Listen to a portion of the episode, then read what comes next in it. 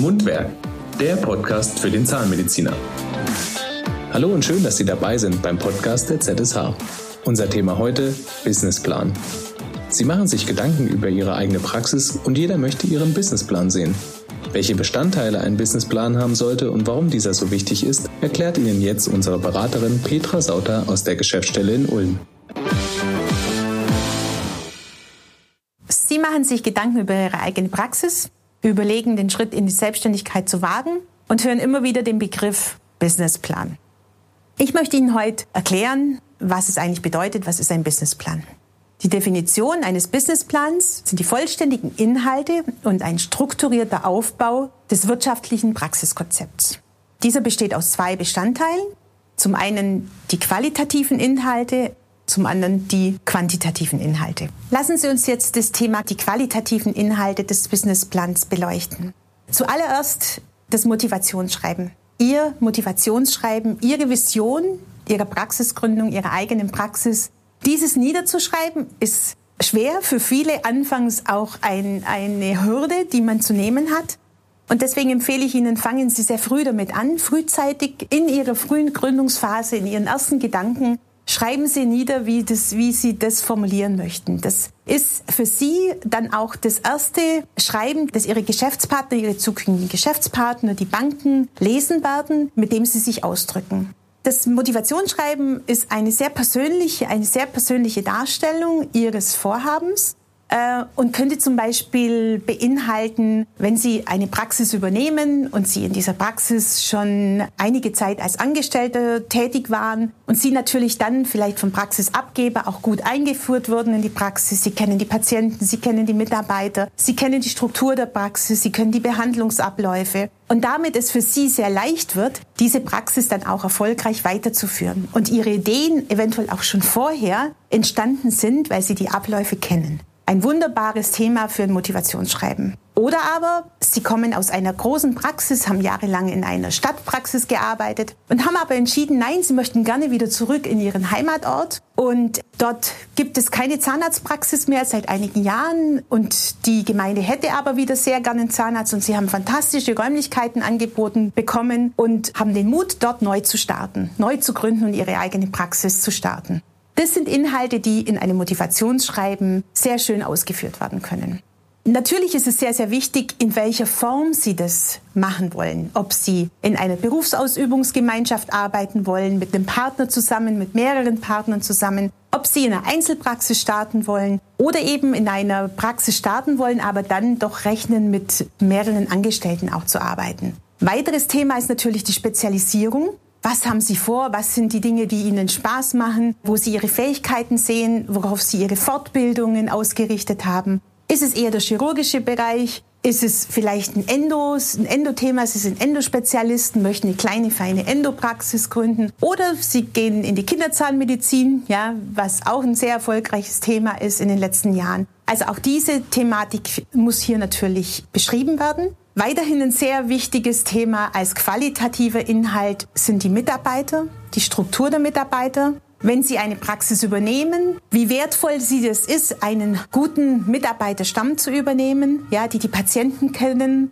sodass der, auch hier der Übergang viel leichter sein wird für Sie und natürlich auch für die Patienten. Das Thema Mitarbeiter wird leider heute noch immer vernachlässigt. Ich halte es für immens wichtig, weil ohne gute Mitarbeiter, ohne gutes Team keine erfolgreiche Praxis. Und der Wettbewerb um die Mitarbeiter ist so groß, wie er noch nie war und es wird auch nicht leichter werden.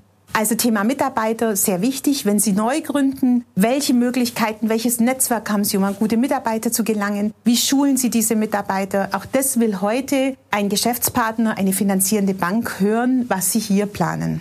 Last but not least, das Marketingkonzept. Auch dieses Thema Marketing gehört ganz am Anfang Ihrer Praxisgründung, weil Sie auch hier eine Entwicklung erfahren werden. Binden Sie eine professionelle Agentur von Beginn an mit ein, um das auch entwickeln zu können. Sie werden im Laufe der Monate sehen, dass sich auch hier nochmal Veränderungen ergeben und deswegen, wie gesagt, ist das ein Thema, das Sie auch frühzeitig planen sollten. Ohne Marketing keine Praxisgründung und ohne gutes Marketing keine erfolgreiche Praxisgründung. Nun zu den quantitativen Bestandteilen eines Businessplans. Die Investitionsplanung. Klar, Investitionsplanung, harte Zahlen. Fakten. Die Kosten, was hier auf Sie zukommt, werden Sie am besten in einer Checkliste, in einem Investitionsplan immer wieder überarbeiten, um hier auch immer wieder up-to-date zu bleiben. Was bedeutet, Sie starten mit einer ersten Planung und hieraus entstehen eben die Folgeplanungen. Investitionen tätigen Sie bei einer Praxisübernahme in den Praxiskaufpreis. Der besteht aus einem materiellen Wert, also der Einrichtung der bestehenden Praxis, und einem ideellen Wert. Der ideelle Wert, den bezahlen Sie für, für den Patientenstamm, ja, für das, was der Abgeber erarbeitet hat, den Ruf, den er erarbeitet hat, aber auch so Dinge wie eine Top-Lage, vielleicht in einem Ärztehaus. Das sind die Themen, die zu dem ideellen Wert gehören, für den Sie einen Kaufpreis bezahlen. Der materielle Wert, das sind die Anlagegüter, die in der Praxis übergeben werden. Also das ist die Einrichtung, das Mobiliar, das sind die Stühle, das ist das Röntgengerät und diese Dinge, die Sie übernehmen werden, aber natürlich auch Dinge, die hinzukommen, in den meisten Fällen dazukommen, weil Sie modernisieren müssen, weil Sie vielleicht mit anderer Technik arbeiten, weil Sie zusätzlich eben investieren in ein zum Beispiel digitales Röntgen, generell in die Digitalisierung der Praxen. Die wenigsten Praxen, die Sie heute übernehmen, sind voll digitalisiert. Also ist das auch, wie gesagt, ein großes Thema bei den Investitionsplanungen. Wenn Sie neu gründen, ist die Investitionsplanung umfangreicher, weil Sie natürlich von Beginn an, Sie starten mit Null und haben eine Riesenliste, die Sie abarbeiten, was an Investitionen eben notwendig ist. Auch wieder ausgerichtet auf Sie, für ihr Gründungskonzept, was sie benötigen. Also natürlich die ganze Einrichtung, ja, die, die Stühle, das Röntgen, die Möbel, Beleuchtung, diese Themen, aber auch Investitionen natürlich in den Ausbau der Praxis. Das heißt, viele der Investitionen, die sie tätigen, sind in Wänden, sind im Boden, die sie dann eigentlich nicht mehr sehen, was aber im Kostenblock sich sehr deutlich bemerkbar macht. Bei der Investitionsplanung gilt es, ganz genau aufzupassen, immer Aschur zu bleiben, die Kosten immer im Blick zu haben. Bei der Investitionsplanung mit berücksichtigt werden müssen aber auch Kosten der Gründungsphase, wie zum Beispiel eine Praxisvermittlungsgebühr an den Makler oder Anwaltshonorare oder Beraterhonorare. Auch diese Kosten müssen natürlich berücksichtigt werden, auch die Kosten der Marketingagentur. Ja, auch die Honorare müssen bezahlt werden. Das nächste Thema bei den quantitativen Bestandteilen ist die Finanzierungsplanung. Und hier gilt es nicht nur einfach einen günstigen Zinssatz zu äh, ergattern, ja, oder zu erreichen, sondern hier gilt es generell über den Kapitaldienst, der aus Zins und Tilgung besteht, sich sehr, sehr gründlich Gedanken zu machen. Sie müssen natürlich Zinsen bezahlen, aber Sie müssen vor allem das Darlehen zurückführen. Und bei der heutigen Zinslandschaft sind die Zinsen, ob Sie 0,9 oder 1,2 Prozent Zinsen bezahlen, unter Umständen nicht die Erfolgsfaktoren, sondern viel wichtiger ist es, wie ist die Rückführung dieser Praxisdarlehen geplant. Bei der Finanzierungsplanung auch ein ganz wichtiger Punkt sind die Einbindung öffentlicher Gelder, die von den Landesbanken, aber auch von der KfW zur Verfügung gestellt werden und die in den unterschiedlichen Bundesländern eben auch unterschiedlich genutzt werden können. Im Moment gibt es zum Beispiel Digitalisierungsprämien, die man anfragen kann. Alles, wie gesagt, immer prüfen. Je nach Bundesland gibt es hier unterschiedliche Voraussetzungen. Auch ein Thema, das vor allem für Neugründer gilt, ist in der Finanzierungsplanung die Beantragung des Überbrückungsgeldes, ja, das ihnen Liquidität verschafft und das in der Beantragung nicht einfach ist, aber man sollte das natürlich immer mit berücksichtigen und erfragen, ob hier Möglichkeiten bestehen. Kein Businessplan ohne Liquiditätsplanung. Was nützt es Ihnen, erfolgreich zu sein, aber nicht liquide? Und glauben Sie mir, solche Praxen gibt es. Also Liquiditätsplanung bedeutet, dass von Beginn der Praxisgründung immer dafür gesorgt ist, dass sie liquide sind, das heißt, dass sie ihre Rechnungen bezahlen können, dass sie ihre Löhne bezahlen können. Und das bedeutet zu Beginn mit der Bank, mit der finanzierenden Bank zu sprechen über das Thema Kontokorrentkredit. Der Kontokorrentkredit oder Betriebsmittelkredit, wie er auch genannt wird bei den Unternehmen. Dieser Kredit wird eingeräumt, um eben eine Liquidität immer zu garantieren. Und je nach Entwicklung der Praxis kann der höher sein, der Bedarf, oder eben auch niedriger. Und Sie müssen sich als Praxisgründer darauf einstellen, dass die ersten Monate der Praxis eben im Konto noch nicht erfolgreich aussehen, weil Ihr Konto, Ihr Praxiskonto erstmal ins Minus laufen kann. Was Sie aber nicht stören muss, was sie nicht unruhig machen darf, sondern das ist geplant. Also deswegen, Liquidität muss geplant werden. Wie macht man das?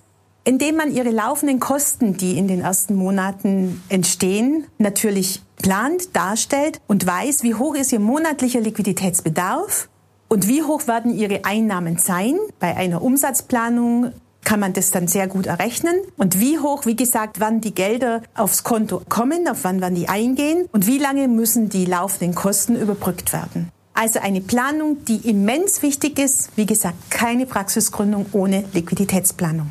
Der zweite Bereich, der auch eine große Herausforderung ist, aber für Sie eine wichtige Zahl ist, ist der Break-Even. Das heißt, Ihr Mindestumsatz, den Sie erreichen müssen. Ihre erste Hürde, die Sie als Praxisgründer nehmen, ist es, Ihren Mindestumsatz zu schaffen.